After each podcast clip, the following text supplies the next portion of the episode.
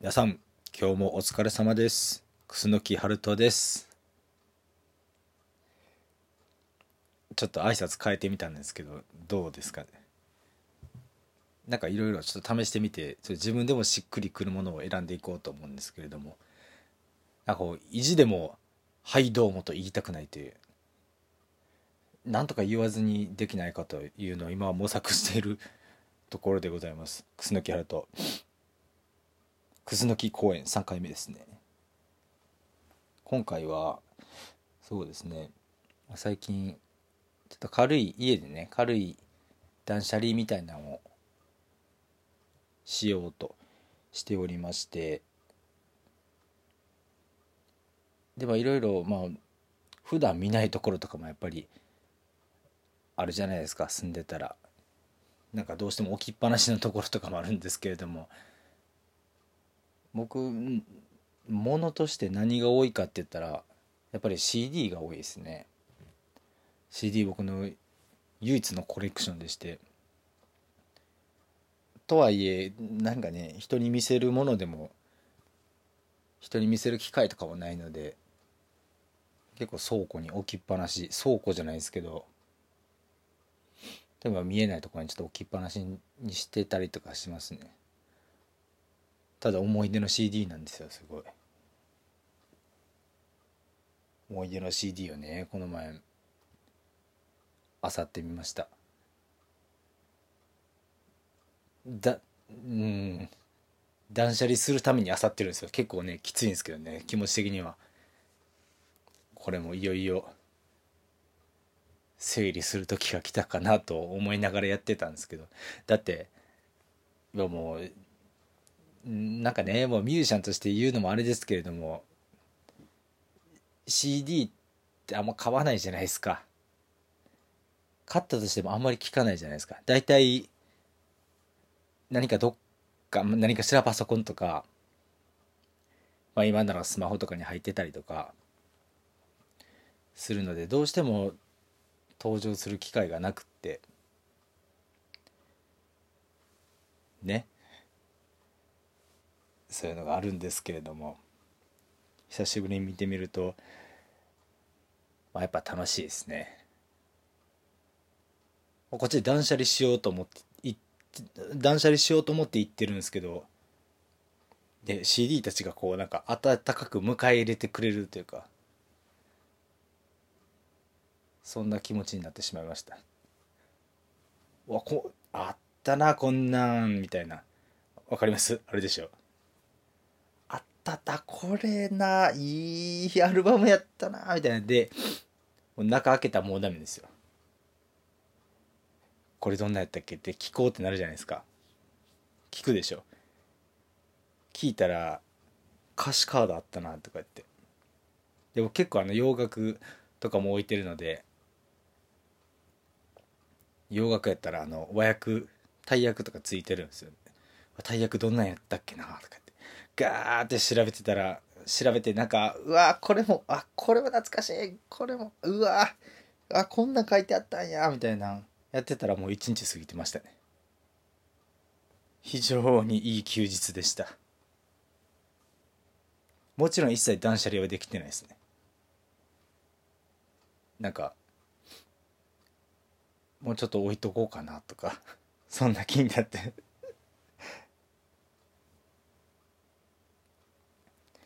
いう感じだったんですけれども、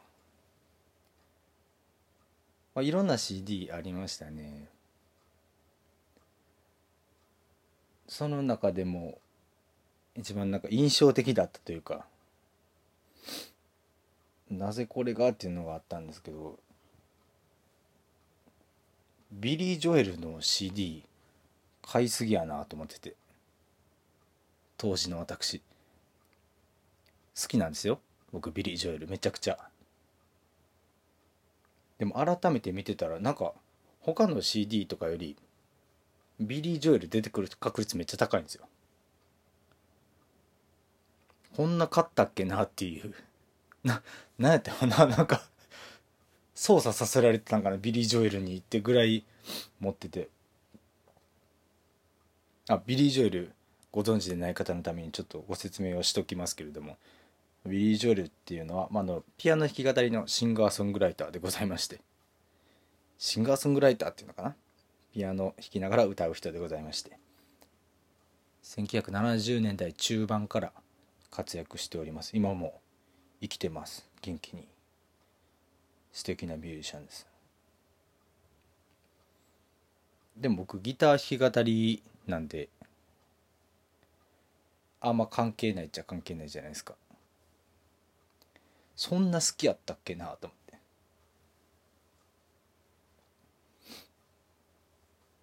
ビリー・ジョエルにハマってたのはおそらく高校生の時とかだと思いますのでまあ何かあったんでしょうねこう。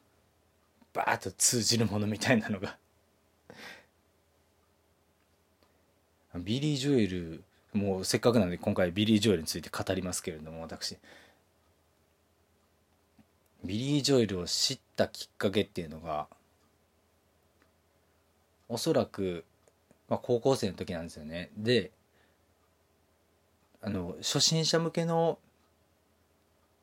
ギター雑誌みたいなのがあったんですよ「ゴーゴーギター」っていうね。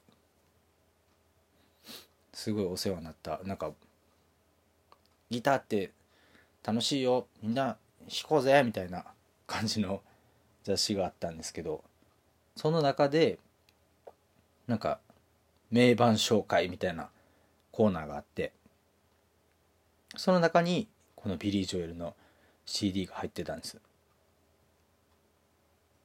で本来、まあ、ビリー・ジョエルって、まあ、ピアノの弾き語りなんでピアノを弾きながら歌う人なんでそういうところには、まあ、出るわけがないんですけれども1枚だけ変わったアルバムがありまして1980年代80年に出たのかな「グラスハウス」っていうアルバムがあってそれがビリー・ジョエルが一切ピアノを弾いてないっていう。でなんかめちゃめちゃロックしてるっていうアルバムがあってそれをそのゴーゴーギターで紹介されてたんですね。へえビリー・ジョエルかと思って。当時ですよ。ティーネイジャーの私は。買ってみて。めちゃめちゃかっこよかったんですね。なんていうか本当に。ロックを語るのもあれですけどロックだなと思って、まあ、後々聞いて普段と全然一部が違う一面が見れてたのかなと見れたんだなと思ったんですけどでもそっから入ってもかっこいいってなってで結果ね名前も CD 買ってるわけですから。すごいいいアルバムでした。めちゃめちゃ聴いてたな。あとはその後であの、まあ、ビリー・ジョエルという人を理解してなんかウィキペディアとかで調べてあらその次に買ったのが「ストレンジャー」というアルバムでしておそらくビリーもうビリーって言っていい？もうビリーの中では一番有名なアルバムなんですけれどもそれは本当にちゃんとちゃんとピアノ弾いてるかもうほとんどちゃんとピアノ弾いてるんですけどちゃんとピアノ弾いて歌ってるやつでそれもそれが本当に素敵で。初めて買ったグラスハウスからその次に買ったストレンジャーでドンドンと来てそっから今思えばねもうビリー・ジョエルの虜になっておりましたねっていう。そういうのを思い出した。今回のなんですかねプチ断捨離みたいなできてないですけど。